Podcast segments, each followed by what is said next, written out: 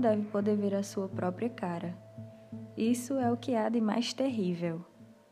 A natureza deu-lhe o dom de não a poder ver, assim como de não poder fitar os seus próprios olhos. Só na água dos rios e dos lagos ele podia fitar seu rosto. E a postura, mesmo que tinha de tomar, era simbólica. Tinha de se curvar, de se baixar para cometer a ignomínia de se ver. O Criador do espelho envenenou a alma humana.